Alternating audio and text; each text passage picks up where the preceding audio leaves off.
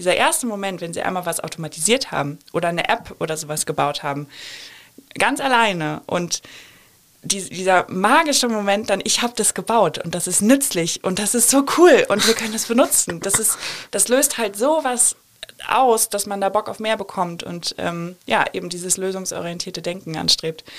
Ja. Economy mit K mit Lars French. Liebe Zuhörerinnen und Zuhörer, herzlich willkommen beim Kölner Stadtanzeiger. Herzlich willkommen bei Economy mit K. Wie immer steht das K für Köln und hier sprechen wir mit Menschen aus Köln und aus der Region über Wirtschaft. Mein Name ist Lars French und mit wem ich heute spreche, das erzähle ich Ihnen nach einem kurzen Hinweis von unserem Sponsor. Economy mit K wird unterstützt von der Köln Business Wirtschaftsförderung. Die Köln Business Wirtschaftsförderung ist erste Ansprechpartnerin für Unternehmen in Köln. Heute ist Lilith Brockhaus von Visual Makers bei mir zu Gast. Visual Makers hat Lilith gemeinsam mit Alexander Sproges gegründet und dabei handelt es sich um eine Lernplattform für Low-Code und No-Code. Was genau das ist, wofür man es braucht, das ist heute das Thema. Ich freue mich sehr, dass wir heute sprechen. Lilith Brockhaus.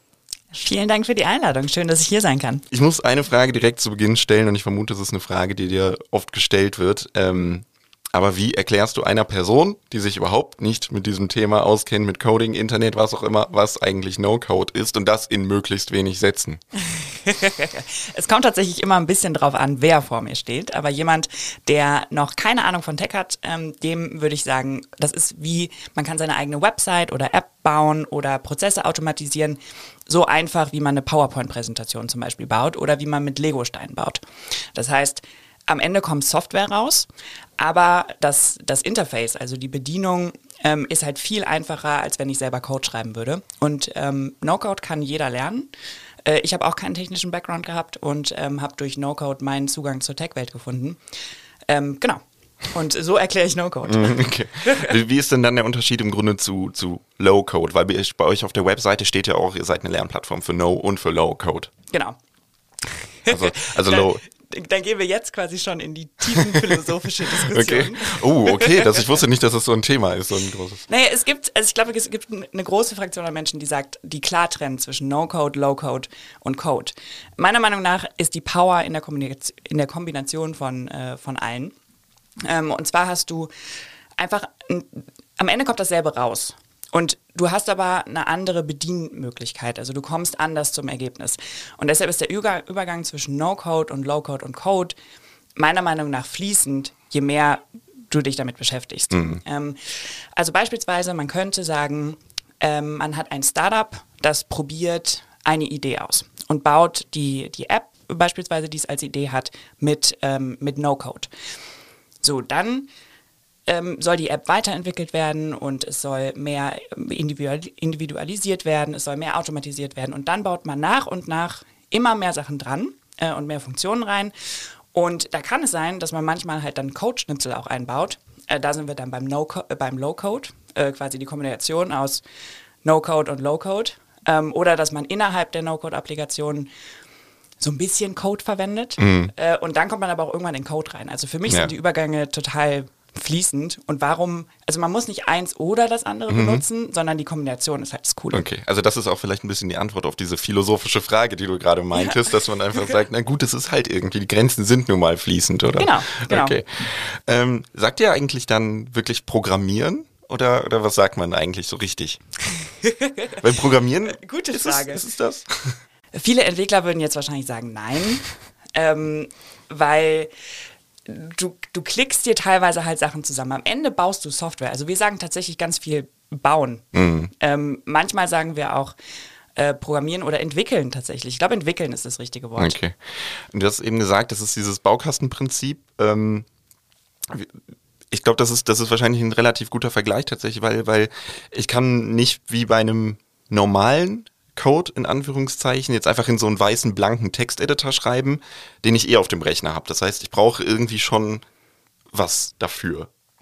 Hm, also, Software oder Tools. Genau, also man braucht vor allem Internetzugang, weil die meisten No-Code-Tools eben in der Cloud laufen. Ähm, und das ist aber auch, also zum Programmieren nimmt man ja auch meistens ein Programm. Also ein Programm, wo man dann den, den Code, die Zeilencode wirklich, wirklich schreibt. Und im, bei No-Code ist einfach ein nochmal ein Interface quasi da drauf gesetzt. Also am Ende kommt schon Code dabei raus, bei dem, was ich da baue. Aber ähm, anstatt Zeilencode zu schreiben, schiebe ich beispielsweise bei manchen Programmen Blöcke von A nach B ähm, oder ich ziehe bestimmte Felder in andere, um die miteinander zu verbinden, wenn wir von Prozessautomatisierung beispielsweise reden.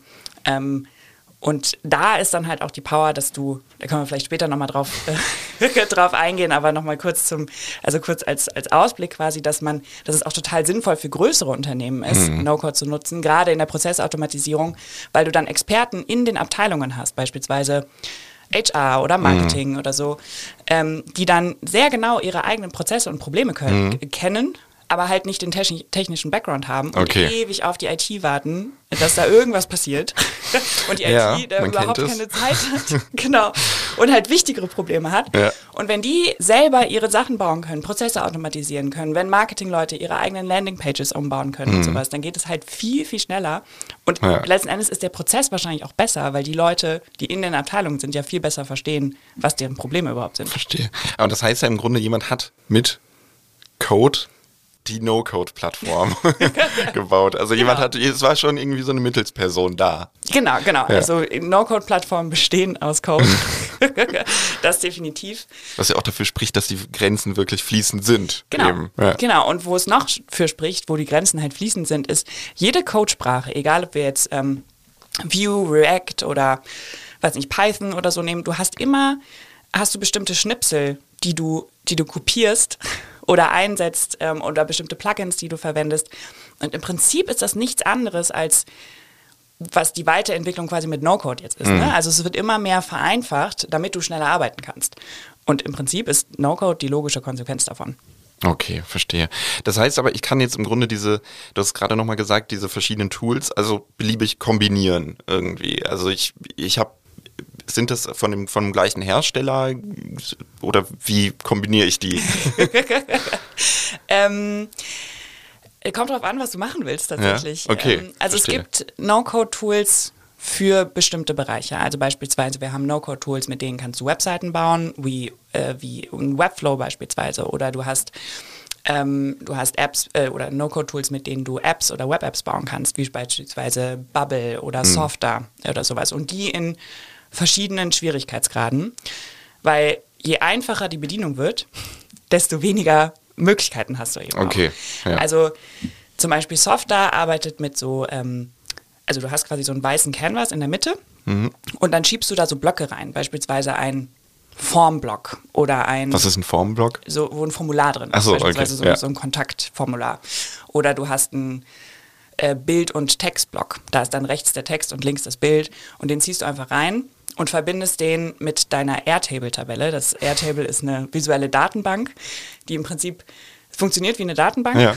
wo du Sachen auch, also Hierarchien zwischen Datentypen herstellen kannst und so. Du siehst es aber alles visuell. Deshalb macht es das verständlich und du verstehst, okay. wie diese Datentypen miteinander zusammenhängen. Wie ich die kombiniere und wie. Genau. Ja. Das Ganze hat aber natürlich, weil es so einfach ist, auch Limitierungen. Das ist mhm. total okay für manche Projekte, aber dann hast du sowas wie ein Bubble zum Beispiel, was ein hochkomplexes No-Code-Tool ist, ist auch für jeden einfach zu lernen, aber du musst es halt lernen. Ja. Es dauert halt echt eine Weile, bis du das auch alles verstanden hast. Es ist auch ein bisschen wie eine, ähm, wie eine Sprache zu lernen, würde ich sagen, also wie eine Codesprache mhm. oder Programmiersprache zu lernen. Ähm, aber es geht halt viel, viel schneller. Okay, verstehe. Ähm, du sagst es gerade, sagst gerade, das ist ja an einer gewissen Stelle limitiert. Gibt es dann auch so ähm, ich sag mal, Anwendungsfälle, wofür es optimal geeignet ist? Also was sind so die besten Best Practices, sag ich mal? ähm, also einmal, wenn wir im Automatisierungsbereich sind, ähm, Beispiel. Was, was genau ist überhaupt jetzt Automatisierung? Vielleicht kannst du das nochmal erklären ja, auch. Ja, gerne. Automatisierung ist, dass ich einmal Systeme miteinander integriere und ähm, miteinander synchronisiere quasi. Also ähm, man kann sich das vorstellen, ich habe Beispielsweise jemand trägt sich auf der Website auf einem Newsletter-Formular ein. Mhm. Und denjenigen möchte ich dann gerne in mein Kontakttool, also mein, mein CRM äh, quasi schicken. Also in die Datenbank, wo, genau, also wie so ein Telefonbuch im Grunde. Genau, okay. genau. Ja, genau, im Prinzip wie so ein modernes Telefonbuch. Richtig. Und ähm, dann möchte ich gerne noch eine Benachrichtigung haben, wenn äh, sich jemand für den Newsletter eingetragen hat. Und das kann ich automatisieren, dass die Daten automatisch von dem Formular in mein äh, Telefonbuch kommen.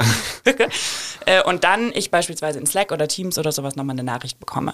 Oder im Okay. Accounting zum Beispiel oder im, in einem Sales-Prozess, dass man sagt, okay, ein Kunde kommt auf eine bestimmte Weise auf die Website und je nachdem, wie der auf die Website kommt oder worüber, schicke ich dem eine andere, also durchläuft er einen anderen Prozess und wird dem richtigen Mitarbeiter zugeordnet, der ihn dann wieder in, in den Sales-Prozess ähm, Okay. bringt. Oder Rechnungsautomatisierung zum Beispiel. Ich glaube, so die größte Automatisierung haben wir auch so im E-Commerce, wo du dann einen Shopify-Shop hast. Also das Shopify ist diese, diese Plattform, wo du sagst, ich habe ein Business, ich habe ein paar äh, Produkte und setze da jetzt meine eigenen Fotos und Beschreibungen rein, aber eigentlich die Basis ist schon da. Ich muss nicht Genau. selber. Ja. Genau. Okay. Ähm, dafür ist das ein gutes Beispiel für Automation. Genau, genau. okay. genau. Ähm, ich sag mal, warum, wenn das jetzt alles so einfach ist, warum gibt es dann eigentlich so viele komplizierte und vor allem auch immer wieder neue Programmiersprachen? Uh, gute Frage. ähm, ich glaube, weil du, also es wird halt immer spezifischer. So, du hast für spezifische Use Cases brauchst du spezifische Features. Also mal brauchst du mehr Schnelligkeit, mal brauchst du mehr ähm, ne- weniger Zeilen Code, also eine kleinere Datenmenge an, an Code beispielsweise. Und manchmal, also zum Beispiel für Schnelligkeit ist No-Code also die Sprache, Ja. sage ich mal in Anführungsstrichen. Und für andere Fälle macht es aber auch total Sinn, Code zu nehmen. Ähm, also es hängt immer von dem Anwendungsfall ab. Und so entwickelt sich das, glaube ich, auch alles weiter, dass du für, für spezifische Use Cases spezifischere Lösungen entwickelst. Entweder in die eine Richtung mit Schnelligkeit und No-Code oder eben in die andere Richtung alle möglichen Use Ja. Cases, wo du neue Programmiersprachen entwickelst. Okay, verstehe. Ähm, also du hast es eben schon ein paar Mal angerissen. Ähm, es sind, ist ja nicht nur einfach diese Webseiten, es gibt ganz, ganz viele Anwendungsgebiete. Was ist denn so, wo, womit startet man dann im Grunde so? Was ist so das, das, äh, das Einfachste? Wirklich. Weil ich, ich, ich, will- ich versuche es irgendwie, weißt du, dass man es so Ja. richtig greifbar macht. Das ist halt schon, Ja. es ist ja schon sehr theoretisch trotzdem. Äh, genau. Ähm, äh, boah, wo, wo, man, wo man anfängt, hängt natürlich davon ab, was man, was man will. Mhm. Es ist leider, leider in den meisten Fällen ein, es, es kommt darauf an. Okay. Bei mir zum Beispiel, ich habe angefangen mit Automatisierung tatsächlich. Also ich habe, ähm, äh, vielleicht kurz zu, zu meinem Background, ich wollte eigentlich vor sechs Jahren noch Schauspielerin werden und war vorsprechen in, in, an Schauspielschulen in Deutschland, Ja. Österreich und der Schweiz und brauchte einen Job über den Sommer und bin als Werkstudentin quasi in, in einem Startup gelandet. Und, äh, und dann, aus der Startup-Welt bin ich nie wieder weggegangen. Ist, ist ja auch, man muss sich auch überlegen, wie kam jetzt, wie hast du Schauspielerei mit Coden verbunden? Also wie kam Ja. es dahin? So, das ist schon. Können wir gleich, gleich gerne nochmal drauf eingehen. Ja. Und dann, ähm, genau, und dann haben, hat dieses Startup halt viel mit Automatisierung gearbeitet, Mhm. damals mit Zapier. Äh, Also Zapier ist ein Automatisierungstool. Ja. Das, ähm, also alle Prozesse, die da, die wir da gebaut haben, haben wir mit diesem Tool gebaut. Und dieses Tool sagt dir, also die, diese Automatisierungstools funktionieren immer nach dem, nach dem Prinzip if this, then that. Also wenn das passiert, soll das passieren. Wenn sich jemand bei uns bewirbt, dann soll der eine Bestätigungs-E-Mail bekommen, dass er, dass wir die Bewerbung erhalten haben. Aber genauso das Gegenteil, auch wenn der jetzt vergessen hat, ein Foto anzuhängen, Genau. soll Soll er eine Mail bekommen, du hast dein Foto vergessen. Genau, genau.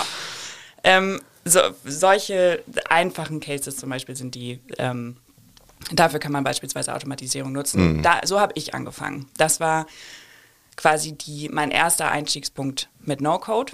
Ähm, es gibt aber auch Leute, die sagen, okay, ich habe eine Idee für ein Produkt und brauche dafür eine App ähm, oder eine Website oder sowas. Und dann fängt man ähm, mit so einem Baukastensystem beispielsweise für eine, für eine App, zum Beispiel Adalo, wo man eben, wie ich gesagt habe, diese wie so eine PowerPoint-Präsentation mhm.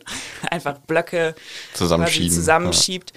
und sich so eine, eine, App bauen kann. Und so kann man auch sehr, sehr einfach anfangen. Ähm, wir haben auch eine, eine Liste an, an Einsteiger-Tools quasi, die sehr einfach sind für, für Leute, die noch wirklich gar keinen mhm. technischen Background haben, zusammengestellt bei uns auf der Seite. Ähm, Genau, aber also es kommt, es kommt drauf an. Okay, ja gut, aber es ist ja auch eine Aussage. Ja. Wie ist es denn, äh, wenn mich jetzt, ich sag mal wirklich so ein bisschen weiter in der Materie bin und sage, hey, ich will jetzt das machen und das und das und dann habe ich wirklich mehrere Tools, bedeutet das dann nicht teilweise auch einfach, dass es vielleicht teurer wird als so das klassische Coden? Ja, definitiv. Ja. Nee, nicht, nee, das würde ich nicht sagen. auf das auf gar keinen Fall. Okay. Äh, aber No-Code kostet auch Geld. Ja. So, das ist absolut kein Vergleich zu dem, was mhm. eine, also zum Beispiel, äh, du, du möchtest eine Jobplattform bauen.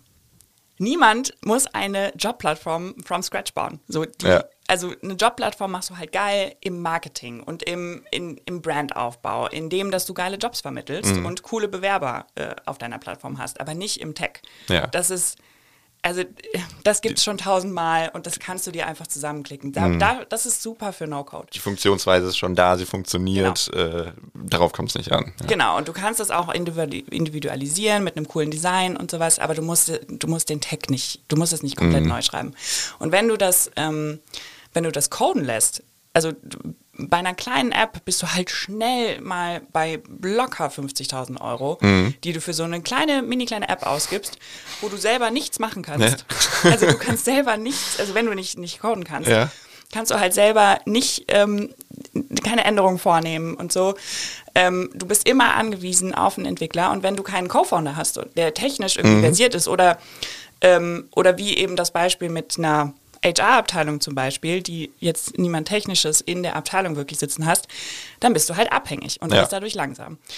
Und, und, Folgekosten hast du ja auch die ganze Zeit genau. dadurch. Also, ja. Und No-Code-Tools haben halt, ähm, also es gibt zwei große Missverständnisse oder mhm. zwei große ähm, Vorurteile bei, oder vor, positive Vorurteile würde ich sagen. Einmal, dass No-Code halt nichts kostet. Klar kostet das ja. was. So, also würde mal sagen, so 150 Euro im Monat vielleicht für eine richtig große Jobplattform mhm. mit super vielen fancy Features und so. Und da sind wir schon sehr teuer. Und ich wollte gerade sagen, das ist ja jetzt vergleichsweise zu der Summe, die du gerade genannt hast, genau. noch weit weg. genau. Und du kannst sie halt selber bedienen, du kannst mhm. ständig Sachen anpassen, du kannst Sachen hinzufügen ähm, und du bist halt viel, viel schneller im Entwickeln. Statt, mhm. also lass das mal zwei Wochen dauern und nicht zwei Monate im Gegensatz zu Coding. Ja. Und du hast auch, du kannst auch selber wirklich dann so machen, was du möchtest und du musst nicht irgendwie erstmal von den Entwickelnden dann irgendwas vorgelegt genau. bekommen und dann sagen, nee, so wollte ich das gar nicht. Genau. Und dann hast du wieder zwei Wochen. Ja. ja. Gerade für Gründer vielleicht hier noch der Hinweis. Das kann auch eine Falle sein, wenn man alles selber machen kann. Das heißt uh. nicht, dass ihr alles selber machen solltet. Okay. Also nicht in den Details äh, unbedingt immer ver verlaufen oder. Genau, mhm. genau. Aber man ist super, super agil einfach damit. Das ist, okay. ja. Ähm, wer sind denn so, weil du gerade jetzt die Gründe angesprochen hast, so die klassischen No-Code-Nutzer? Äh, das kommt sehr auf dem, wie das kommt drauf an. es kommt drauf es, an. also es kommt wieder sehr auf den Bereich an. Beispielsweise sowas wie Bubble oder Adalo oder sowas, also womit du Apps und Web-Apps und so mhm. äh, bauen kannst. Ähm, da gehen vor allem viele Startups gerade drauf. Äh, wir arbeiten aber auch mit, ähm, äh, mit Firmen zusammen, die schon größer sind, mhm. die beispielsweise interne Tools damit bauen. Ähm, oder eben in den, in den Abteilungen, die so Business Automation Managers quasi ausbilden, die in den Abteilungen wirklich die Expertise, wie ich ja eben mhm. gesagt hatte, die Expertise ihrer Abteilung haben und die Probleme und äh, Prozesse und so kennen und aber gleichzeitig sich noch das technische Wissen durch No-Code aneignen, um eben äh, Prozesse zu automatisieren, ja. Produkte zu bauen etc. Also die, die Expertinnen und Experten wirklich, die genau wissen, was gebraucht wird und das deswegen einfach schnell umsetzen sollen und können. Genau. Und das Krasse ist, ähm, also wo, wo wir mit Unternehmen zusammenarbeiten, die das jetzt langsam einführen, äh, das ändert halt total was in der Kultur.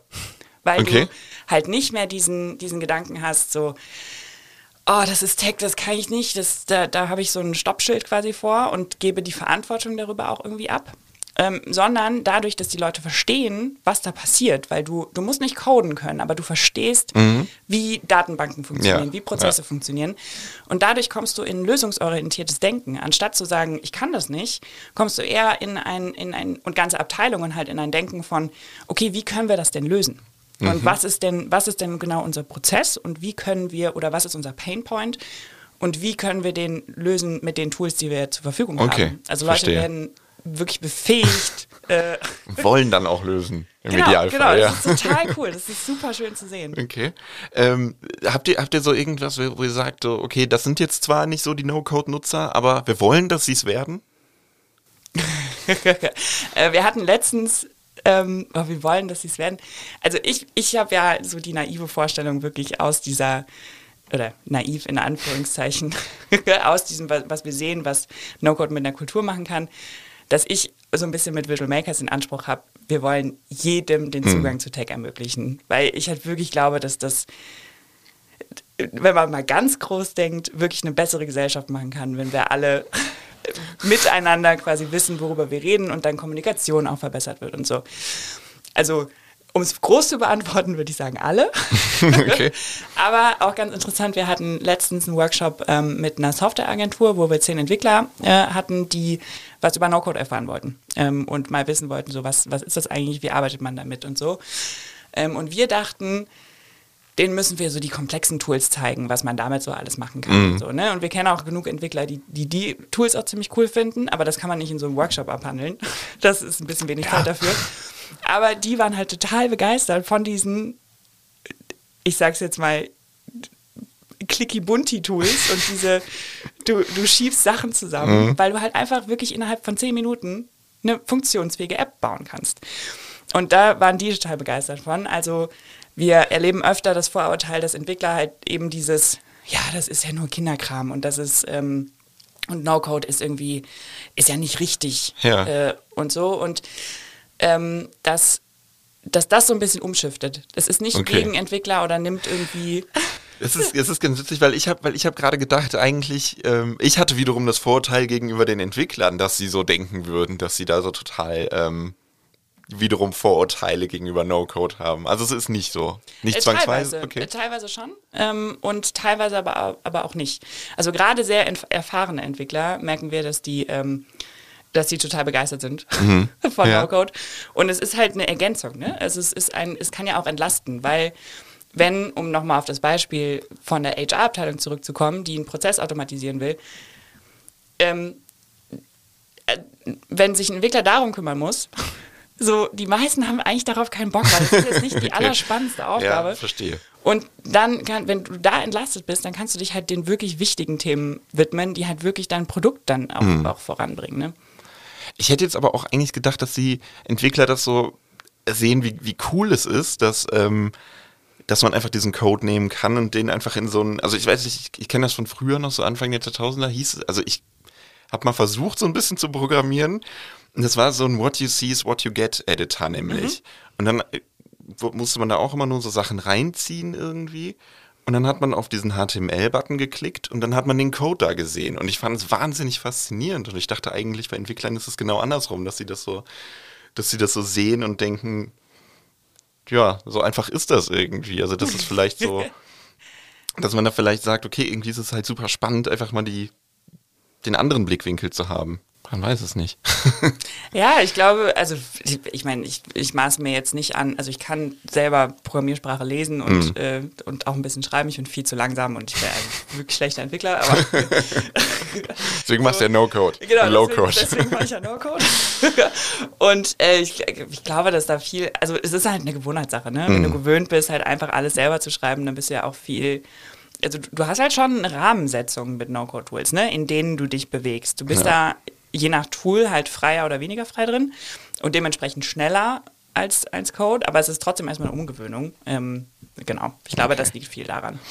Du hast gesagt im Grunde, dass die Unternehmen das natürlich cool finden, weil man direkt was den Abteilungen geben kann, wie sie ihre eigenen Prozesse automatisieren können. Ähm, ich habe mich gefragt, gibt es da nicht auch im Grunde so ein bisschen Kritik, weil ich sag mal, ich stelle mir das so ein bisschen so vor, so, gerade so große Unternehmen haben ja vielleicht so ein bisschen Probleme mal mit ihrem Datenschutz oder ob alles so richtig so in die Compliance passt, etc. Also ich sag mal, wenn man, wenn man so vertrauenswürdige Hände, äh, vertrauenswürdige Dinge in die Hände von Amateuren und Amateurinnen gibt, also ist das nicht irgendwie, gibt es da nicht Kritik? Äh, voll. Okay.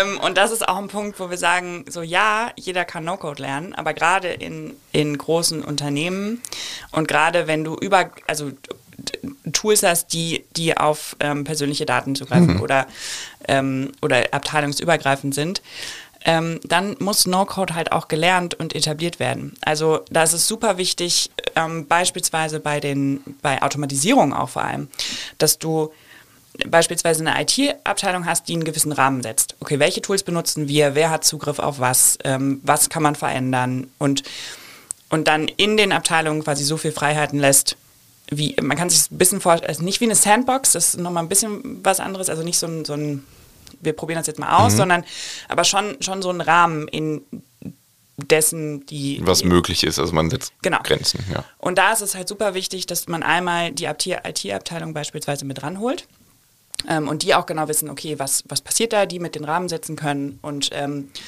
und du dann in den Abteilungen auch die, wir nennen das teilweise Citizen Automation Developer oder Business ähm, Automation Manager, wo du dann in den Abteilungen halt die, die Experten hast, mhm. die einerseits halt eben das Wissen aus der Abteilung haben, aber eben auch das technische Wissen in Kooperation quasi mit der IT-Abteilung. Ja. Das ist halt super wichtig, dass man das sinnvoll etabliert, okay. weil sonst hast du halt also was man halt vermeiden will, ist dieses aus den 90ern, dieses Exzess äh, und Excel-Datenbanken wust, wo jeder irgendwie seine eigene, okay. eigene Tabelle hatte und dann ist irgendjemand gegangen und niemand wusste mehr, wo. Wie das alles überhaupt äh, aufgebaut ist, genau. funktioniert und. Ein riesengroßes ja. Chaos, genau. okay.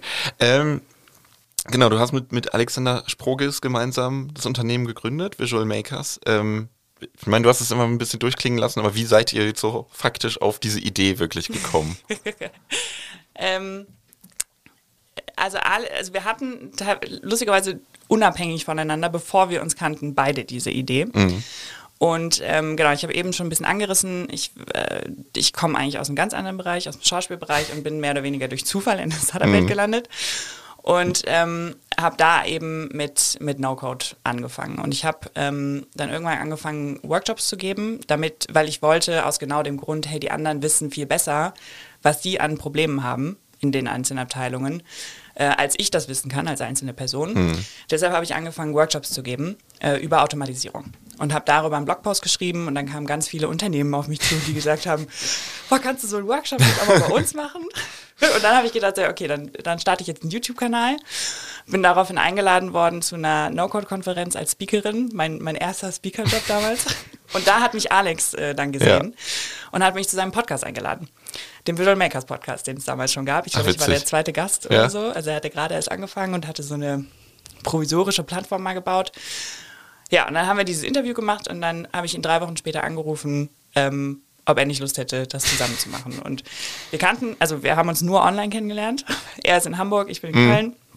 Und äh, ja, dann haben, haben wir überlegt, so, okay, wie können wir denn jetzt rausfinden, ob wir zusammenarbeiten können? Weil mir war super wichtig, dass wir irgendwie eine gute Streit- und Diskussionskultur ja. haben. Aber wie machst du das? Du kannst ja nicht einfach einen Streit vom Zaun bringen und dann sagen, wir tun jetzt mal Einfach so. mal ausprobieren, genau, ob es im Ernstfall funktionieren würde. Genau, aber wir haben uns beide auf unser Bauchgefühl gelassen. Ich habe auch, ich habe auch am Anfang mal gesagt, so, ich muss auf jeden Fall dich kennenlernen, äh, bevor ich kündige. Haben wir alles nicht gemacht. Mhm. Äh, also wir haben uns dann natürlich kennengelernt, wir ja. haben uns jetzt inzwischen äh, oft gesehen. So sind immer noch in Köln und Hamburg, also immer noch remote, aber ähm, genau, und dann haben wir mit dieser Plattform angefangen, beide mit diesem oder ich kann auch kurz erzählen, wo, wo Alex herkommt. Alex mhm. hat, ähm, hat einen Entwickler-Background, hat lange als äh, Product Manager gearbeitet und hat irgendwann gedacht, also, da muss es doch irgendwie einen effizienteren Weg geben. hat zum Beispiel in einer Firma so ein internes Tool äh, gebaut, ähm, wo die irgendwie ewig mit so einer Agentur irgendwie rumhingen und es ging hat irgendwie ewig alles gedauert und dann war es am Ende auch eigentlich nicht das, was irgendjemand okay. haben wollte. Gut. und, so. und, dann hat er gedacht, das muss doch irgendwie, irgendwie was Sinnvolleres geben. Und dann, ähm, genau, so kam er quasi äh, zu No-Code und deshalb können wir so beide Richtungen erzählen, aus jemand, der absolut keinen Tech-Background hat wie ich. Und ähm, also ich erinnere mich noch bei Pirate damals, als ich bei meinem ersten Job angefangen habe. Ich glaube, eine Frage im Bewerbungsgespräch war, ähm, kannst du mit Excel umgehen? und meine Antwort war nein. Nein, ja. Weil so nicht mal das konnte ich. So, Man kann immer so, so die einzelnen Zeilen und ein paar Spalten eintragen, über äh, äh, Genau. fetten und kursiv und so, aber wenn, es dann um diese Tricksereien geht mit Multiplizieren oder so. Ja, das geht ja sogar noch. Ach so, okay. obwohl, ich weiß gar nicht, ob ich das damals hingefunden Heute, Heute ja. gar kein Problem, ne? Aber ja, naja, auf jeden Fall ähm, kommen wir eben aus diesen beiden Richtungen und haben dann gesagt, okay, wir wollen andere auch dafür begeistern. Wir wollen unser, unser Wissen weitergeben, ähm, weil wir eben diese, diese große Vision haben von so, hey, ähm, wenn wir jedem den Zugang zu Tech ermöglichen, ähm, dann können wir bessere Produkte bauen, dann können wir besser kommunizieren miteinander als Gesellschaft, als Unternehmen und so. Genau. Okay. Ähm, nehmen wir denn jetzt mal an, ich will bei euch No-Code lernen, in Anführungszeichen lernen. Ja. Ähm, was, was muss ich tun? Wie passiert das? äh, also du Kommt gehst, drauf an. Äh, nee, diesmal nicht Okay. tatsächlich. äh, wir haben tatsächlich ein bisschen umgestellt ähm, in der letzten Zeit. Also wir haben ähm, angefangen mit einer, mit einer Community, wo man, ähm, wo man sich anmeldet. Es gab einen kostenlosen Plan und ein, und ein Abo-Modell. Ähm, wo man dann eben Zugriff auf, auf, auf alle möglichen Videos hatte. Und wir haben angefangen mit so Tutorials für spezifische ähm, Prozesse oder Produkte. Also beispielsweise, ich bin Product Manager und möchte meine, meinen User-Interview-Organisationsprozess automatisieren. Und dann haben wir irgendwann gemerkt, so, das ist cool, solche Use Cases zu haben, aber es macht viel mehr Sinn, wenn die Leute, ähm, also oder, oder ein allumfassenderes Wissen zu bestimmten Tools zu haben oder zu bestimmten Bereichen, wie zum Beispiel äh, iPaaS, also das iPaaS nennt man Automatisierung, die Automatisierungstool, also Integration Platform as a Service. Ähm, genau, und da halt einfach tiefergehendes Wissen zu haben, ähm, um dann die Transferleistung zu machen, okay, was brauche ich denn eigentlich in meinem eigenen Umfeld, Projekt, Unternehmen. Ähm, genau, und deshalb sind wir jetzt umgeswitcht auf, ähm, auf Masterclasses. Also wir haben so ein dreistufiges Bildungsprogramm zu bestimmten Tools. Ähm, die erste äh, launchen wir tatsächlich heute am Aufnahmetag. okay, gut. ähm, über, über Make, das ist ein Automatisierungstool. Ähm, und es, äh, also, und jetzt zu deiner Frage quasi, wie du, wie, wie du. Wie ich anfange. genau, wie du jetzt anfängst. Du kommst auf unsere Website und da findest du erstmal ganz viele kostenlose Tutorials quasi aus unserem, aus unserem alten Programm, die aber nach wie vor eben, eben aktuell sind. Da kannst du dir einmal ganz viel angucken. Du kannst in unsere Community kommen. Wir haben eine Slack-Community. Äh, über unser Newsletter informieren wir ganz viel. Dann haben wir kostenlose, oder die, die entwickeln wir jetzt gerade, kostenlose E-Mail-Kurse. Entweder zu, zu bestimmten Tools, äh, wie jetzt zum Beispiel Make, das ist quasi die Vorstufe für die Masterclass, wenn die Masterclass zu viel ist. Ähm, erkläre ich noch kurz gleich, was die Masterclass ist. Und ähm, dann haben wir noch danach so Bootcamp-Programme, also wo du quasi einen Teil Online-Kurs hast, also die, die Masterclass quasi. Und dann hast du nochmal Workshops. Also das ist eher für größere Unternehmen gedacht, wo wir dann wirklich auch ähm, ja, die ganzen Prozesse implementieren und zusammen mit den Strategien erarbeiten, ähm, wie man No-Code sinnvoll in deren Company einsetzen kann. Ähm, genau. Aber für den Anfang würde ich jedem erstmal so einen, so einen E-Mail-Kurs empfehlen. Ähm, wir arbeiten auch gerade an einem allumfassenden No-Code One-on-One-Arbeitstitel im Moment noch. Okay. wo man quasi einmal so den so einen kurzen Einstieg Ja. finden kann. Und das sind ähm, 10 bis 15 Tage, kriegt man quasi jeden Tag eine E-Mail äh, mit einer kleinen Aufgabe und einem, und einem kleinen Text oder Video, äh, wo ein bestimmter, bestimmtes Tool oder ein bestimmter Prozess oder eine bestimmte Anwendung oder so erklärt wird. Ähm, genau, und kriegt dann eben jeden Tag eine kleine E-Mail, wo man dann eine Aufgabe machen kann oder nicht. Und die Masterclasses sind direkt ein bisschen, äh, sind für die, die wirklich tief einsteigen Ja. wollen. Also es sind so vier bis fünf Wochen Kurse, äh, Online-Kurse, wo man ähm, ja, so sechs bis zehn Module hat, ähm, jeweils mit nochmal Lektionen, also klein runtergebrochene Videos und wo man dann auch Aufgaben und Abschlussprüfungen und sowas hat und dann ein Zertifikat bekommt am Ende, dass man dann quasi ausgebildeter, ähm, in, in dem Fall jetzt Make oder Integromat, Ja. das Tool jetzt heißt, ähm, und dann später eben auch noch andere Tools, ähm, genau, Experte ist. Okay. Das sind, äh, das ist jetzt dieses Make, ist das, was jetzt komplett neu gerade Genau. ist. Okay. Und das ist aber jetzt ähm, nicht kostenfrei zugänglich. Das ist schon Genau, die Masterclass Paid, ist, ja. äh, ist paid, genau. okay. Ähm, das heißt, ihr, ihr finanziert euch natürlich darüber und nicht über Werbung, über nichts anderes, sondern einfach über die. Okay. Ne, also schon auch über, also äh, also wir haben auf der Plattform selber keine Werbung, aber wir haben äh, Toolpartner, die uns natürlich auch als Marketingplattform nutzen. Also ähm, die mit uns dann ähm, Content Marketing machen, die dann bei uns Partner auf der Seite werden, um, um mehr Sichtbarkeit zu bekommen. Ähm, aber nicht klassisch das Ads Game, dass wir jetzt irgendwie Werbung irgendwo Ja. platzieren bei uns auf der Seite. Ja. Okay. Ähm, ich habe mich jetzt gefragt, jetzt ist No-Code so einfach, aber im Grunde braucht es diese Lernplattform dafür. Steht es nicht eigentlich ein bisschen im Widerspruch? Ja, die Frage habe ich, äh, hab ich am Anfang viel bekommen tatsächlich, aber jetzt lange nicht mehr. Und äh, habe letztens noch einen Post tatsächlich darüber gemacht. ähm, grundsätzlich No-Code ist erstmal für jeden, für jeden erlernbar. Äh, total. Und das ist, und das kann man sich auch selber beibringen, auf jeden Fall. Ähm, ich hatte zum Beispiel auch am Anfang, ähm, ich hatte das Glück, dass ich einen Vorgänger hatte, der viele der, der Prozesse, die ich damals automatisiert habe, quasi schon gebaut hatte und ich die nur ein bisschen anpassen musste. Das war sehr viel Try and Error, weil ich halt einfach keine Ahnung hatte, was ich da tue. Und, ähm, und habe mich da so echt lange reingefuchst. Da waren manche Erfolgserlebnisse bei, wo ich so dachte, boah, cool, ich hab's hingekriegt. habe aber trotzdem nicht so richtig verstanden, was ich da gemacht habe. Das kam erst nach und nach. Ähm, oder es war halt auch sehr viel Frustration dabei und hat fast sehr lange gedauert. Und teilweise die Sachen, die ich damals gebaut habe, würde ich heute sowas von anders bauen.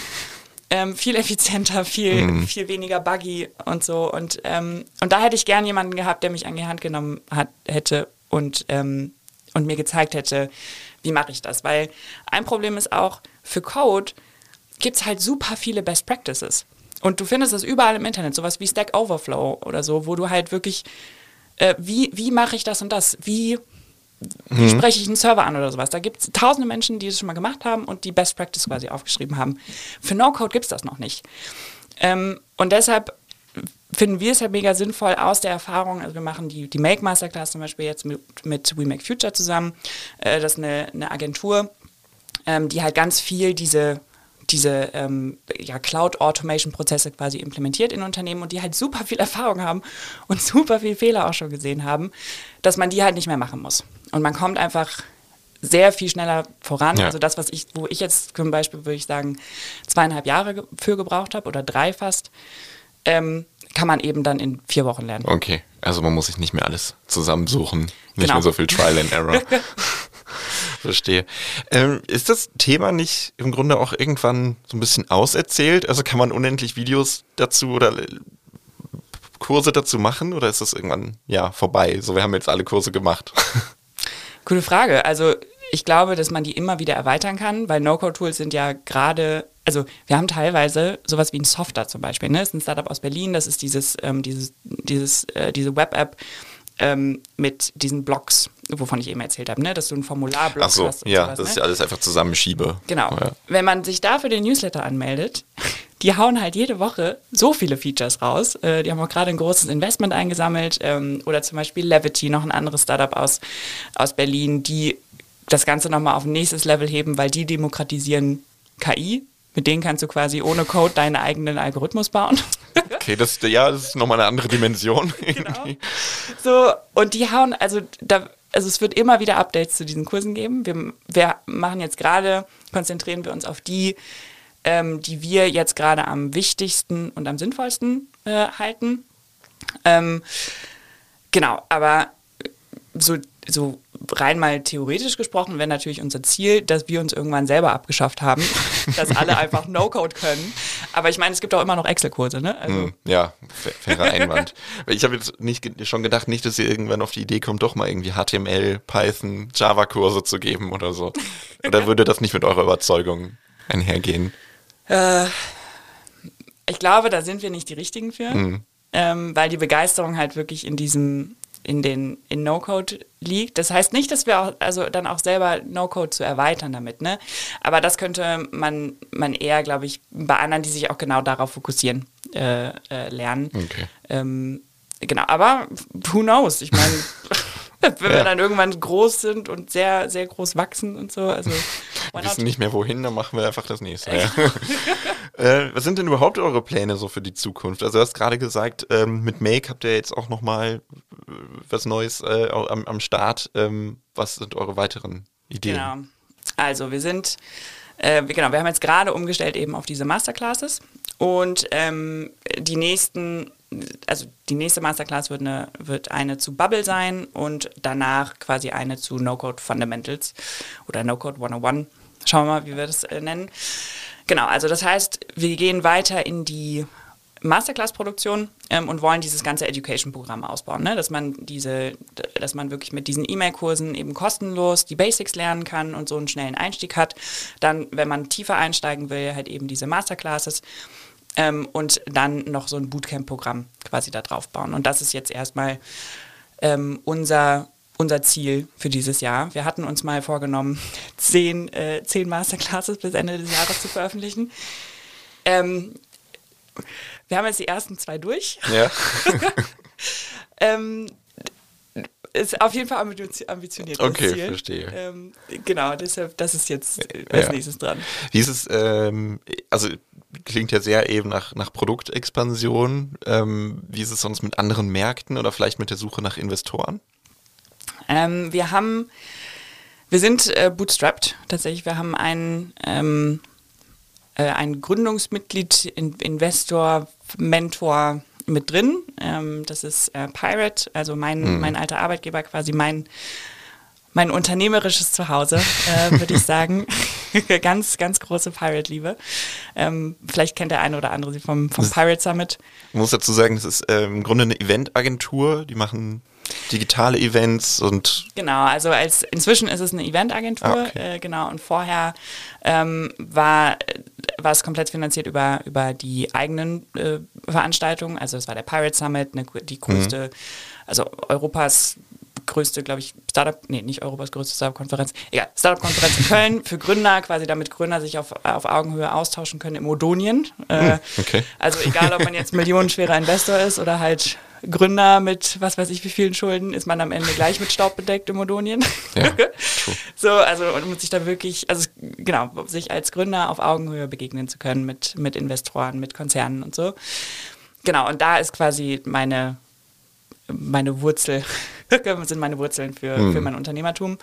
Ähm, genau, und die sind, ähm, die sind mit drin und haben so ein ganz, ganz kleines Investment quasi, quasi mit reingegeben am Anfang, sind aber vor allem als Mentoren äh, mit drin. Und ähm, genau, wir finanzieren uns gerade selber, wir machen auch noch Projekte nebenher, ähm, also quasi als äh, wie Agenturprojekte, von denen wir auch nochmal lernen, also im Sinne von, also wir können unser Wissen ja weitergeben, aber eben nur das, was wir wissen. Und wenn wir in andere Unternehmen gehen und mit denen Sachen umsetzen und gucken, okay, was habt ihr eigentlich für Probleme? Was, ähm, was steht bei euch wirklich an? Was sind eure Pain Points? Dadurch können wir halt nochmal viel mehr Wissen mitnehmen, um das wieder in unseren Kursen weiterzugeben. Ähm, genau, und darüber finanzieren wir uns. Dann haben wir eben noch die, die Toolpartner, ähm, die uns quasi als mit uns auf den deutschen Markt gehen wollen, quasi, weil äh, No-Code ist in den USA und in äh, Niederlanden und sowas ist das schon sehr viel verbreiteter als hier.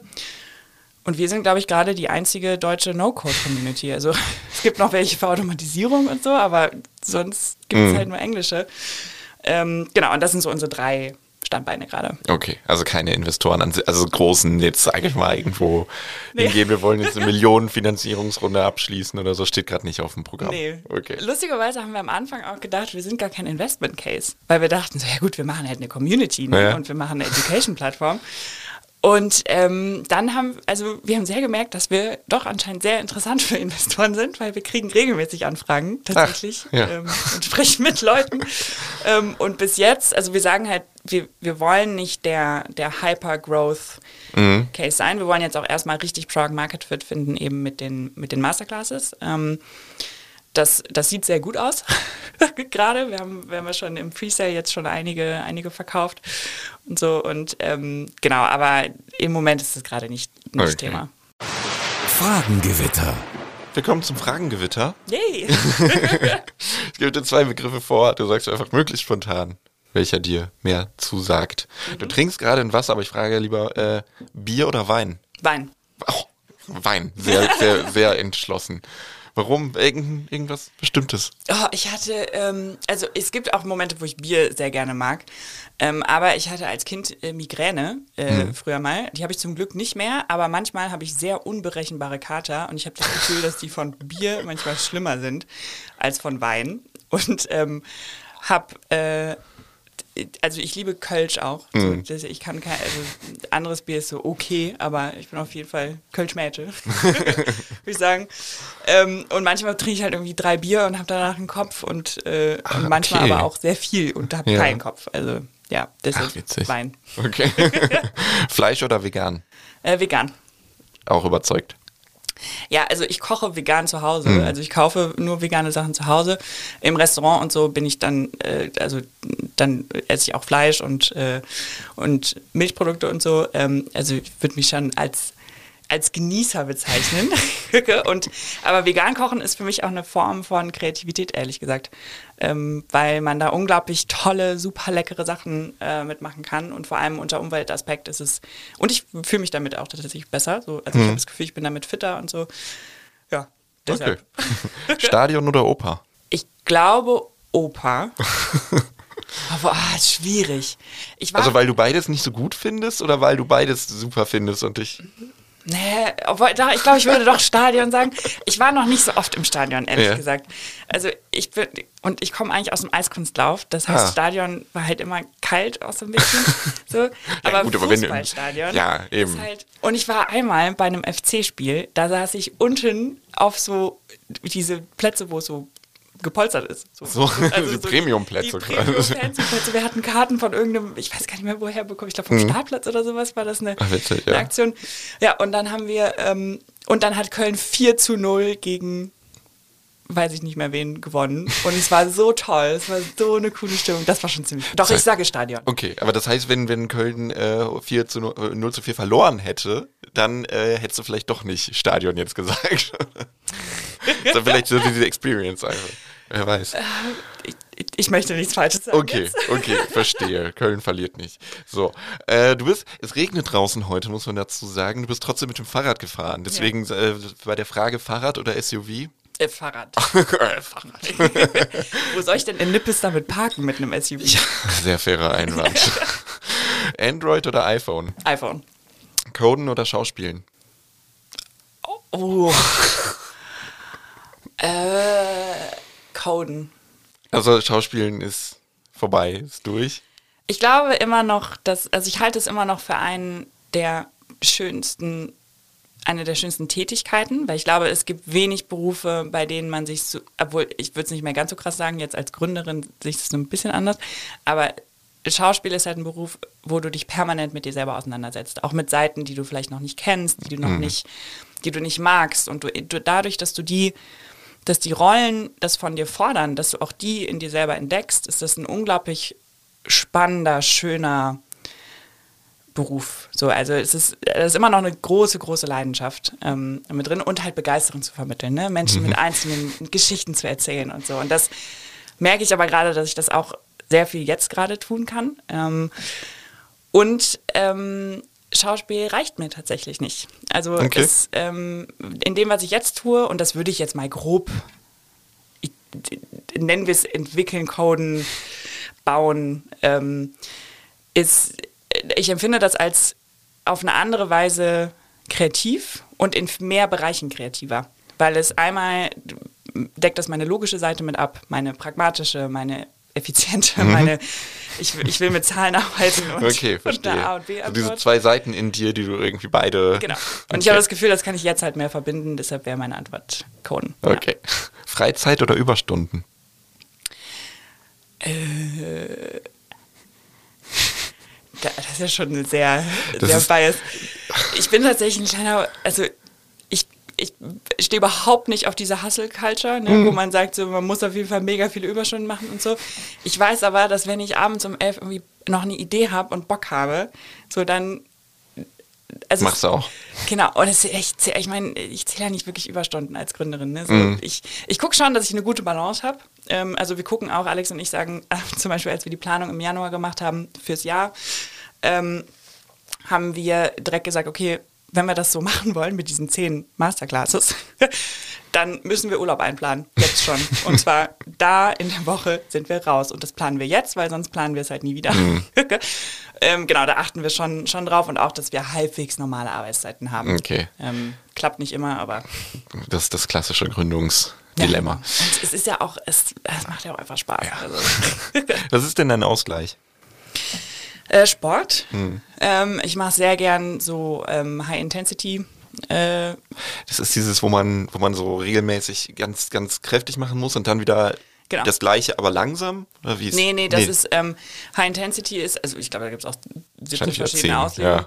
Aber ähm, so, dass du zum Beispiel, so ein bisschen wie Tabata, dass du 30 Sekunden irgendwas machst. Also, äh, Mhm. Irgendeine Übung. Ja, irgendeine Übung. Und äh, also oder Kraft oder Cardio, ne? Mhm. Und, äh, und das halt aber wirklich so krass bis ans, ans Limit, dass du das Gefühl hast, okay, das, du, du powerst dich halt wirklich gerade richtig aus, aber halt über einen sehr kurzen Zeitraum. Ähm, und dann hast du fünf bis zehn Sekunden Pause und machst es dann wieder. Und das ist Okay. ungefähr eine halbe Stunde. Klingt anstrengend. Ich finde es großartig. Ja. Ich krieg da voll mein, mein, ja, das macht mich total glücklich. Ich bin kein Jogger, da wird mir total langweilig, weil ich halt, also Eislaufen kann ich halt nicht mehr. Also ich habe früher Eiskunstlauf gemacht und ähm, äh, ich schaffe es halt nicht Okay. regelmäßig in die Halle. Deshalb, ich, ab und zu laufe ich mal so für mich. Aber dadurch, dass ich halt Eislaufen gemacht habe, bin ich halt beim Joggen, komme ich mir halt viel zu langsam vor. ich beim Eislaufen halt schon so meine 30, 20, 30 km/h habe und beim Joggen halt never ever. Dann koche, ja. Das Schlimmste ist, finde ich immer, man, man fängt sich ja so an zu tracken dann irgendwie mit den Apps und denkt so, heute war es aber ein bisschen langsamer. Also das, das ist mein, mein Jogging-Dilemma immer. Und dann werde ich mal sauer und dann äh, steigert man sich da so rein. Ich, äh, ich hatte letztens so einen Podcast, so, der dann so beim Laufen irgendwie helfen soll, weil ich es nochmal ausprobiert habe. Und der dann gesagt hat, ja, ja, und, ähm, und wir gucken jetzt mal, dass du, dass du deine Geschwindigkeit steigerst und so. Und, und ich dachte irgendwann so, boah, Nee. äh, nee, ich war so, oh, wirklich, äh, Hustle ich habe Culture. einfach keinen Bock mehr. Ja. Ja, genau. Okay, Ja. verstehe. Und ansonsten bin ich, ähm, ich einen sehr, sehr engen, sehr, sehr, sehr tollen Freundeskreis, äh, den ich äh, um keinen Preis missen will. Ähm, sehr klein, aber sehr fein. Und äh, kochen ist, glaube ich, auch mein Okay. Ausgleich. Ja, vegan. Ähm, mobiles Arbeiten oder zurück im Büro? wir haben kein Büro. äh, wir sind tatsächlich komplett remote. Mhm. Ähm, ich ich mag es aber ab und zu mal in ein Büro zu können. Okay, also Ähm. so, so ein bisschen äh, Coworking Space mäßig oder? Ja, ja, also ich bin öfter bei, bei Pirate im, im, im Büro, äh, irgendwie so einmal die Woche oder sowas. Aber die meiste Zeit von zu Hause tatsächlich. Okay. Autoritär oder agil? Agil. Agil. Kölscher Klüngel oder Ausschreibung? Kölscher Klüngel. So auch überzeugt. Äh, sparen oder prassen? Ausgleich aus beidem. Okay. Hast, was, was, sparst du auf etwas oder willst du irgendwas? Willst du irgendwie prassen? Hast du irgendwas vor? Ähm, also ich, also ich halt das ganz klassische Sparen, ne? So mit, also mit einem Sparkonto, wo man halt irgendwie für Urlaub spart und halt äh, so ETFs und Aktien und so.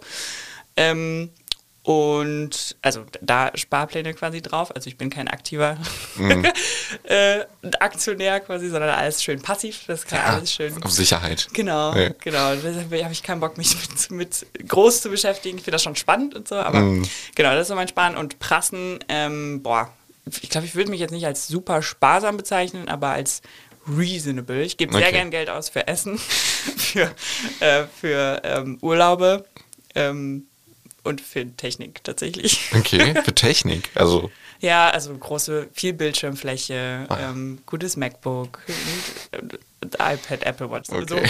so, ich bin schon so ein bisschen so, so tech-geeky. okay, verstehe. Wir haben, wir haben ja eben kurz darüber gesprochen, du warst äh, bei Pirate. Ähm, hat es dir für Visual Makers geholfen, schon mal in einem, also wir waren ja auch, ich glaube 2010 gegründet, hat es dir geholfen, in einem Startup gearbeitet zu haben? Jetzt aus, Ja. du weißt im Grunde so, welche äh, Herausforderungen man hat, oder? Ja. Man hat immer wieder neue ähm, und andere. Und wir sind zum Beispiel auch ein sehr anderes Unternehmen als, als Pirate quasi. Aber, und das ist auch gut so. Und das ist aber, ähm, also ich habe unglaublich viel gelernt durch Pirate. Ich hatte sehr, sehr früh sehr viel Verantwortung. Ähm, und habe das aber auch total genossen. Also ich glaube, das ist nicht unbedingt für jeden was, aber es hat mir auf jeden Fall geholfen, selber zu gründen, zu wissen, okay, wie ist es eigentlich in einem, in einem Startup? Und das hat, ich, ich weiß nicht so genau, ob ich, ähm, also ich glaube, mir würde es relativ schwer fallen, nochmal ohne so viel Freiheit zu arbeiten, mhm. weil bei Pirate hatte ich halt sehr, sehr viel Freiheit, sehr viel, ja, durch die Verantwortung, aber eben auch eine, ein Ownership-Gefühl. So, und dieses Ownership-Gefühl, ich weiß gar nicht, was das deutsche Wort dafür ist. Ähm, das ist, ist mit den ganzen englischen Begriffen irgendwie, ja. Ja, ähm, und das ist was, und eine Leidenschaft dafür zu haben vor allem. Ich glaube, ähm, das sind viele der Werte, die mir bei Pirate mitgegeben worden sind oder die ich da gelernt habe. Mhm. Ähm, und ich hatte da dann teilweise auch schon mein eigenes Produkt. Also ich habe Startup Joblist, das Jobplattform-Ding, ja. habe ich tatsächlich äh, entwickelt. Das macht jetzt der Sandro ganz großartig weiter bei Pirate. Ähm, das halt auch komplett auf No-Code gebaut und hatte quasi schon mein eigenes Produkt gebaut und so. Und ähm, ja, also ich würde sagen, das Ownership-Gefühl, dieses, wie arbeitet man im Team zusammen, wie reagiert man auf, ähm, auf unvorhergesehene Sachen, die halt immer kommen. Ähm, eine Offenheit, ein, ein, deshalb war mir das auch so wichtig am Anfang mit Alex, diese eine, eine Diskussionskultur mhm. zu haben, dass man weiß, okay, man kann sich Dinge offen sagen und kann sich auch, kann auch mal sagen, so das war echt scheiße von dir. ähm, aber das und dann kann man auch mal sauer sein irgendwie aufeinander, aber dann hat man es auch wieder geklärt. Ja, so dass okay. man, dass man ehrlich zueinander sein kann und wirklich Dinge offen ausdiskutieren kann und so. Ähm, genau, deshalb würde ich sagen, ja, das hat mir sehr geholfen und ich würde auch jedem empfehlen, der, der gründen will, mal in einem Startup zu arbeiten. Okay. Definitiv. aber vielleicht nicht das eigene, eigene Risiko sofort eingehen, sondern sehen, wo die Risiken vielleicht sind und die Herausforderungen. Ja, und auch, ob es halt für einen was ist, mhm. ne? weil es ist halt schon was also ich habe noch nie in einem Konzern gearbeitet, außer als Werkstudent. So, mhm. aber, ähm, aber das ist halt schon was extrem anderes. Ähm, und da muss man, glaube ich, gucken, ob, wenn man das noch nie gesehen hat, ähm, von ist das was, was ich mir ja, vorstellen kann. Okay. Ähm, Pirash hat ja auch eben viele, viele äh, Veranstaltungen eben für, für Startups veranstaltet. Hat es da geholfen, vielleicht zu anderen Startups auch nochmal so Kontakte zu knüpfen, auch für jetzt, so für, für, für Visual Makers? äh, total, ehrlich ja. gesagt, weil ich hatte, ähm, als ich angefangen habe, mir das erstmal zu überlegen, so, hm, will ich, will ich selber gründen? Ähm, habe ich mein Netzwerk komplett unterschätzt, was ich unter anderem halt durch Pirate hatte. Mhm oder vor allem durch Pirate, ehrlich gesagt, hatte, durch diese Veranstaltung, durch, ähm, durch die Veranstaltung, die ich selber betreut habe. Ich habe damals Startup Safari als, als Projektleitung gemacht. Äh, das war so ein lokales Event, hatten wir hier auch in Köln, wo man quasi in die, Start in die Büros der Startups mhm. quasi geht und die da besucht. Ähm, und so quasi auf Safari geht durch die eigene Stadt. Ähm, und dadurch habe ich unglaublich viele Kontakte gehabt, ähm, die, die mir sehr geholfen haben, wo ich, wo ich also ich bin in der glücklichen Position, viele Gründer in meinem Netzwerk zu haben, wo ich weiß, okay, die kann ich immer mal wieder fragen. Und das ist vielleicht auch noch was, was ich immer, immer wieder propagiere fast. Ja. So, baut euch ein Netzwerk auf, sprecht mit Leuten. Ähm, und dieser Austausch zwischen, zwischen Gründern ähm, und, und aber auch Investoren, alle, die in dieser, in dieser Szene sind, ist halt so wichtig. Und gerade, also in der No-Code-Szene, da gibt es jetzt noch nicht so viele, aber die wächst halt äh, halt jetzt. Und ich habe selten eine Community erlebt, die so ähm, unterstützend ist und die so offen ist und immer wieder, auch gerade unter Gründern, dieses, hey, kann ich dich mal nach Rat fragen oder so. Und meistens sind die, die, die meisten geben gerne ihre Erfahrung weiter und so. Und ich auch, also ich merke das auch total, allein wenn wir an Unis oder sowas Vorträge halten, ne? Ich finde das so schön, da irgendwie ein bisschen was mitgeben zu können. Und vielleicht, also wenn man merkt, man hat da vielleicht jemanden inspiriert ja. oder so, ist das so, das ist so was Schönes. Ähm, genau, und ich glaube, das haben ganz viele Gründe auch, also zumindest die, mit denen ich da öfter mhm. mal drüber rede, ähm, die, die empfinden das genauso. Ähm, genau, deshalb Netzwerk aufbauen ist auf jeden Fall wichtig. Ist das so generell ähm, hier in Köln dein Netzwerk oder, oder was sagst du vielleicht zu dem Netzwerk hier in Köln? Oder, wie, oder macht es die Stadt einem einfach oder eher schwer? Mm. Viele Fragen auf einmal. ich glaube, also die, die Stadtfrage kann ich, glaube ich, eher aus, meinem, aus meiner Schauspielzeit beantworten, mhm. weil ich natürlich ähm, aus, aus Köln quasi in die Welt hinausgegangen bin, in die ganzen anderen Städte und dachte, das wäre, ist ja, ich meine, es ist ja immer noch Deutschland oder deutschsprachig mhm. und so, wäre halt genauso wie hier. Und schon gemerkt habe, dass die Leute in anderen Städten, äh, wo ich vorsprechen war, tatsächlich doch ein bisschen verschlossener waren. Oh, so. Also ja. es war jetzt nicht so ganz so einfach wie in Köln. Anschluss zu finden. Also ich meine, in Köln kannst du ja alleine rausgehen und hast auf jeden Fall sechs findest Freunde. Freunde, genau. Und, ähm, und kann, also ich war noch auf, auf nicht so vielen anderen Veranstaltungen in, ähm, also Startup-Veranstaltungen wo, woanders. Also wir haben uns meistens immer mit Einzelleuten getroffen dann in Berlin oder in Hamburg oder so. Ähm, und Köln ist schon sehr offen. Die Menschen sind einfach sehr, sehr offen und, und haben Bock, andere kennenzulernen und Geschichten zu hören und so. Ähm, genau, deshalb, ich glaube, Köln ist schon ein guter, guter Ort, um ein Netzwerk zu finden. Ähm, und dann gibt es natürlich die ganzen, die ganzen Meetups und so, wo man, wo man hingehen kann. Die gibt es in anderen Städten natürlich auch. Ähm, ja, ich glaube, also ich glaube schon, Köln ist eine gute Stadt zum Netzwerken und ähm, hier die Startup-Szene ist auch, also man kennt sich. ja. Ähm, und sie ist schon relativ groß und halt aber auch total unterstützend. Also ich kenne echt viele, die, ähm, die, wo man sich dann auch immer mal wieder sieht und dann auch hören will, so, ey, wie läuft's bei euch gerade und so. Ähm, genau, also ich empfinde das als was sehr Schönes. Okay. Ja. Sehr schön. Ähm, jetzt mit Blick auf das, was du alles gesagt hast, auf die Startup-Welt und auch hier in Köln, aber generell auch die Tech-Branche. Gerade die Tech-Branche ist für meine Begriffe durchaus dominiert von Männern. Hast du da mit Vorurteilen zu kämpfen? Ähm, ich bin in der glück glücklichen Position, dass ich das sehr selten erlebt habe, dass ich das Gefühl hatte, mich nimmt jemand nicht ernst, ähm, weil ich eine Frau bin. Ähm, und auch in diesem ganzen No-Code-Space und so. Ne? Ich nutze das im Moment sehr, ähm, weil, also was ich schon merke, ist quasi der ja, ich finde es super schwierig darüber zu reden, weil es so, weil es bei mir quasi die andere Richtung ist. Ich nehme viele Vorteile davon mit. Ähm, glaube aber, dass, also es ist nach wie vor ein Thema, dass, ähm, dass zu wenig Frauen in der Tech-Branche sind. Einmal, also vielen wird nicht genug zugetraut. Sie trauen sich selber nicht genug zu, weil das gesellschaftlich einfach noch, noch dieses, das ist Tech, ich kann das nicht ähm, und so ist. Oder gründen oder, oder so. Und ähm, dass da definitiv mehr Sichtbarkeit äh, herrschen muss. Und ich finde auch die Initiativen großartig, die jetzt für, von der, ich hoffe, ich spreche den Namen richtig aus, Tijen Orjan, Lea Sophie Kramer und Verena Pauster und sowas ins Leben gerufen werden. Äh, hier Madeleine Heutz von Raketenstart ist auch ähm, sehr aktiv da gerade dabei. Hier von, von Anna Valley, da wurden gerade drei Frauen in den Vorstand gewählt. Und so was super ist. Also da passiert einiges, aber es muss auf jeden Fall noch mehr passieren. Ja. Und ich merke, dass bei manchen Veranstaltungen habe ich es manchmal gemerkt, dass ich ähm, dass ich als Frau nicht ernst genommen wurde.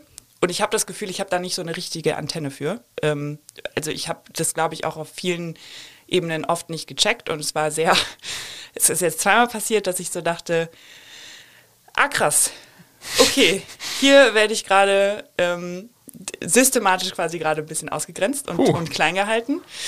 Ähm, wo ich mich dann auch gegen, gegen wehre. Und Ja. das klappt auch ganz, ganz gut. Ähm, Inwiefern wären? Also sagst du dann was oder, oder Genau, ich, ich, also äh, es kam jetzt noch nicht zur offenen Konfrontation, so wo ich so gesagt habe, so Ja. Du, äh, du machst mich hier gerade klein, das gab es jetzt noch nicht, äh, sondern ähm, mich mit in die Diskussion bringen, mit reinstellen und, ähm, und mitdiskutieren und meinen Platz am Tisch auch einnehmen.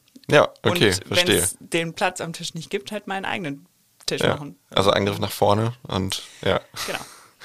Ähm, glaubst du dann, also diese, ich meine, Sichtbarkeit hast du ja gerade gesagt, aber glaubst du auch, dass so wirklich spezielle Förderungen auch wirklich von Frauen in Startups und in der Tech-Welt Ja. notwendig sind? Ja. ja, definitiv. Also genau das Gleiche, also dass spezielle Förderungen ähm, notwendig sind, dass, ähm, dass die punktuelle Sichtbarkeit quasi mit einem höheren Gewicht auf den Frauen quasi wichtig ist. Auch eine Frauenquote zum Beispiel. Ne? Ich war immer dagegen, weil ich das irgendwie, weil ich das doof fand und dachte so, ja, aber ich will doch jetzt nicht nur Quotenfrau sein und so. Ähm, aber sobald es mehr Frauen in den Vorständen beispielsweise gibt, sobald es mehr Frauen gibt, die gründen, dann, äh, dann hat man das auch mehr auf dem Schirm selber. Dann haben, äh, also das fängt ja schon bei. Kindern an. Ja. Genau, dass du da, dass ein Gründer oder eine Gründerin, das ist halt nicht ein, oh, I'm a female founder oder so, und, sondern so, ich bin Gründerin. Ja. Oder ich bin Gründer oder, ne, Und ich bin, äh, und ob was, was für ein Gendergeschlecht ich habe, ist Genau, egal. Äh, völlig pups egal. Sondern so, ich, ich bin halt Gründer. Ja, Und okay. ähm, dass das halt irgendwann keinen Unterschied mehr macht. Und da sind wir halt noch lange nicht. Mhm. Und da ich habe mich am Anfang auch ein bisschen schwer getan, weil mir natürlich auch diese Rolle zugeschrieben wird von, ich bin ja auch eine Woman in Tech Ja. so, ne? und, und bin da auch gerne so und dass ich als, als Vorbild da quasi auch gesehen werde. Und das ist natürlich aber auch meine Normalität, so wo ich da denke, ja, aber wenn ich das kann, dann kann das doch, dann können das auch alle anderen auch.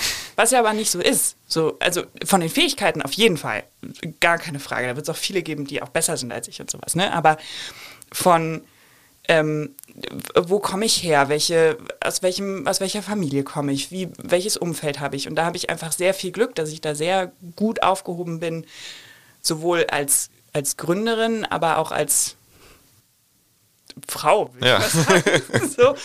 ähm, und ich glaube, dass das schon wichtig ist, die, also so, sobald wir mehr ähm, Frauen in Vorständen als Gründerinnen ähm, in Führungspositionen haben und so, dass es dann normaler wird und dass dann wir auch irgendwann keine Quote mehr brauchen. Okay, also es ist ein Selbstläufer dann. Ja. Einfach, okay.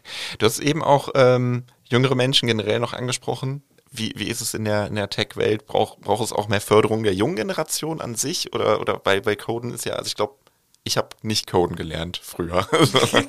also wie, ist- wie ist da, brauchen wir da noch irgendwie auch mehr Förderung? Voll, auf jeden Fall, weil es macht halt Spaß. So, also äh, meine Brüder sind, die sind jetzt äh, 13 und 16, ähm, so also 14 und 16 und haben, ähm, die haben, der Kleinere hat angefangen in der Schule schon, schon so kleine Programmiersachen zu, also so zum Beispiel so kleine Spiele zu programmieren mit so einem Baukastensystem auch. Das ist im Prinzip nichts anderes als No-Code. und das ist halt, also ich glaube, in der digitalen Gesellschaft ist es essentiell, dass jeder damit umgehen kann. Und zwar nicht mit einem, uh, ich könnte hier ein Komma vergessen, da könnte ich alles kaputt machen und wenn ich da drauf drücke, drücke explodiert alles oder so, ne? Ja. sondern halt mit einem, mit einem, ey cool, das ist ein Werkzeug, was ich benutzen Ja. kann und damit kann ich umgehen und damit kann ich ähm, eine, äh, ja, eine Lösung für meine für mein Problem oder äh, kann was effizienter machen oder sowas. Ne? Das, ähm, da einen spielerischen Umgang mitzulernen, dass man da Bock drauf hat, kann man auf jeden Fall schon in der, in der Schule anfangen. Und Kinder können das auch. Das ist, ähm, also äh, nicht nur mein Bruder, war das sondern auch bei dem in der Klasse, ne? ähm, die haben ja alle riesen Spaß dran gehabt. Und dieser Moment, dieses, egal ob das bei Kindern ist oder bei, bei Erwachsenen, in unseren Workshops ich das auch ganz oft, dieser erste Moment, wenn sie einmal was automatisiert haben oder eine App oder sowas gebaut haben, ganz alleine und die, dieser magische Moment dann, ich habe das gebaut und das ist nützlich und das ist so cool und wir können das benutzen. Das, ist, das löst halt sowas aus, dass man da Bock auf mehr bekommt und ähm, ja, eben dieses lösungsorientierte Denken anstrebt. Ja. Ja, äh, sehr gut. Ich freue mich wirklich, dass du äh, heute da warst und wir darüber sprechen konnten, über die Welt von No-Code, über Visual Makers etc. Und ich wünsche euch weiterhin viel Erfolg. Vielen, vielen Dank. Schön, dass ich hier sein durfte. Ja, hat sehr viel Spaß gemacht. Und äh, liebe Zuhörerinnen und Zuhörer, auch äh, wenn Ihnen diese Folge Economy mit K gefallen hat, dann hinterlassen Sie uns doch eine gute Bewertung auf dem Podcast-Portal Ihres Vertrauens. Ich bedanke mich und das auch bei unserem Sponsor. Economy mit K wird unterstützt von der Köln Business Wirtschaftsförderung. Die Köln Business Wirtschaftsförderung ist erste Ansprechpartnerin für Unternehmen in Köln. Ja, und auch kommende Woche sind wir wieder am Start mit Economy mit K. Bis dahin, machen Sie es gut.